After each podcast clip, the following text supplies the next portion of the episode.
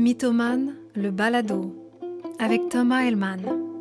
Contes et légendes de la Grèce antique en musique. Épisode 2 Pygmalion et Galatée.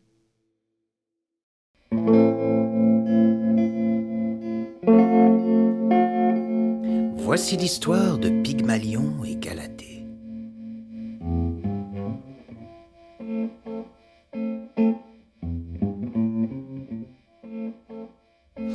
Plusieurs siècles de cela, sur l'île de Chypre, vivait Pygmalion, un sculpteur de grande renommée. Il était beau, talentueux, il avait du feu dans les yeux. Beaucoup de femmes s'intéressaient à lui. Oh là là, mais comme il est beau ce mec Non mais regarde-moi ses bras musclés, waouh, sérieux, genre, je le voudrais tellement comme mari, il est trop cute. Mais Pygmalion ne s'intéressait pas aux femmes. Il en avait bien courtisé quelques-unes, mais il n'avait connu que des amours malheureux avec des femmes qu'il trouvait égoïstes, frivoles, cruelles et vulgaires. Alors Pygmalion se détourna du monde et s'enferma dans son studio. Il passait ses journées dans la solitude de son atelier à sculpter inlassablement. Il cherchait la beauté idéale, la beauté ultime dont toutes les femmes du monde, aussi belles soient-elles, ne sont que des ombres. Chaque jour, il s'enfonçait un peu plus dans la solitude de son obsession. Et puis un jour, alors qu'il taillait la pierre, il sentit quelque chose.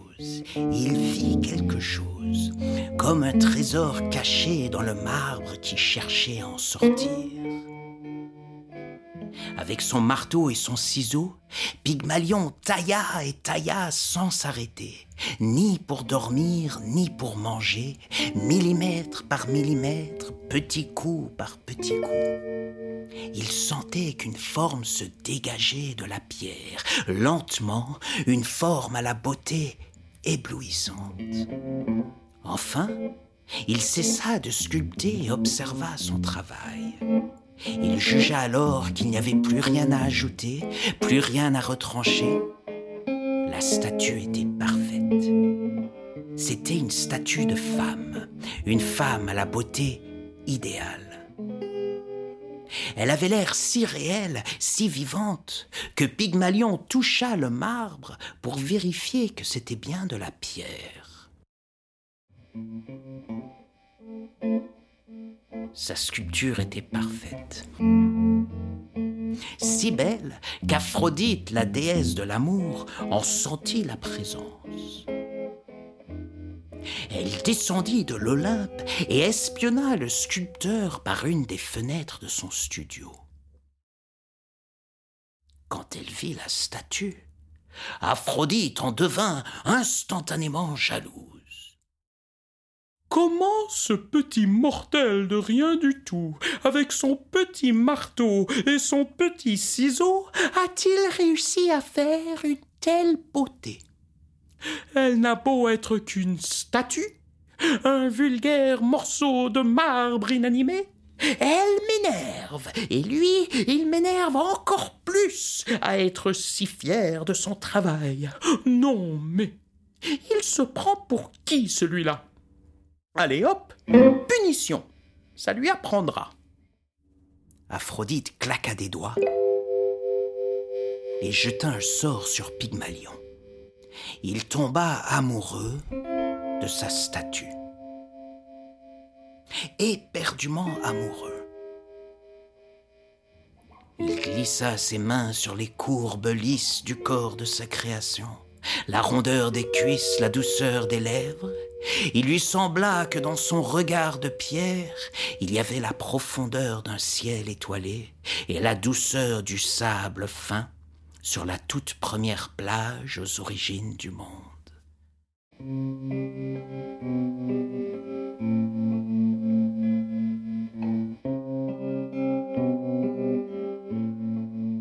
Pygmalion se mit à lui parler et même à lui chanter des chansons parfois. Il lui offrit des fleurs et même parfois du chocolat. Il lui mettait des perles aux oreilles et des bagues à chaque doigt. Il en vint même à lui acheter des robes. Il prenait plaisir à la vêtir et surtout à la dévêtir. Il en arriva même, au prix de beaucoup d'efforts, à coucher la lourde sculpture dans son lit. Mais il avait beau la couvrir de louanges, de caresses et de cadeaux, la statue restait de marbre. Littéralement. C'était un amour impossible. Pygmalion le voyait bien. Alors il pleura et pleura et pleura. Et au bord du désespoir, il se rendit un jour à la fête annuelle consacrée à Aphrodite.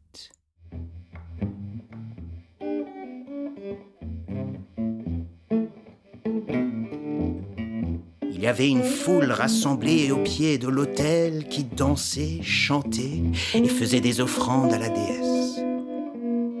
Pygmalion attendit que la foule se dissipe. Il s'approcha et quand il fut certain que personne ne pouvait l'entendre, il pria la déesse. Ô Aphrodite, déesse de l'amour et de la beauté, vous que j'ai vénérée au-dessus de tous les dieux, Aidez-moi, pauvre artiste esselé que je suis. Aidez-moi à combler cette solitude sans fond. Aidez-moi à me détacher de ma création. Que j'en oublie enfin cette statue de pierre qui me ronge le cœur et le corps. Aphrodite, qui observait de loin, fut touchée par les supplications de l'artiste. Oh, finalement, il n'est pas si mauvais, ce garçon. Après tout, en faisant cette sculpture, c'était moi qu'il recherchait. C'est à ma beauté divine et incomparable qu'il rendait hommage. Aphrodite claqua du doigt. Allez hop et sur terre, trois flammes jaillirent de l'autel. Les humains rassemblés comprirent qu'elle voulait dire quelque chose, qu'elle cherchait à passer un message, mais ils ne savaient pas exactement quoi. Comme toujours avec les dieux, c'est jamais très clair.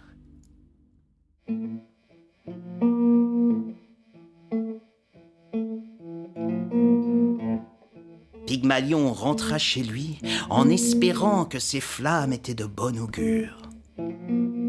Il poussa sa porte et tout de suite fut envoûté de nouveau par la beauté de sa sculpture.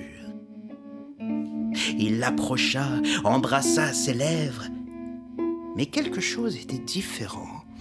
Une chaleur, une douceur, Pygmalion se demanda si son visage n'avait été pas chauffé par les flammes de l'autel, mais non. Il y avait quelque chose de différent. Les lèvres de la statue étaient chaudes, douces et moelleuses.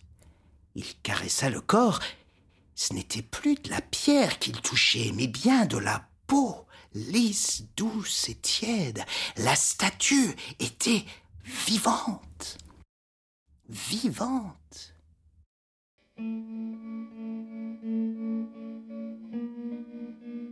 Elle se mit à bouger, elle leva la tête vers lui, et les yeux de la sculpture rencontrèrent les yeux de son créateur.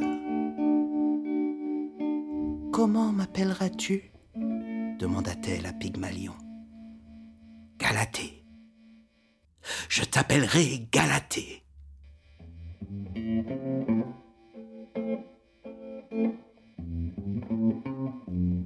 Pygmalion et Galatée se marièrent sous le regard bienveillant d'Aphrodite.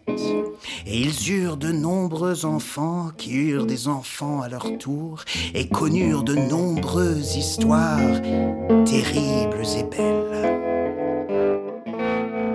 Histoires que je vous raconterai une prochaine fois. C'était Mythomane, le balado. Épisode 2, Pygmalion et Galatée. Mixage, montage et musique du générique, Olaf Gundel. Narration et conseillère à la réalisation, Evelyne Charuet.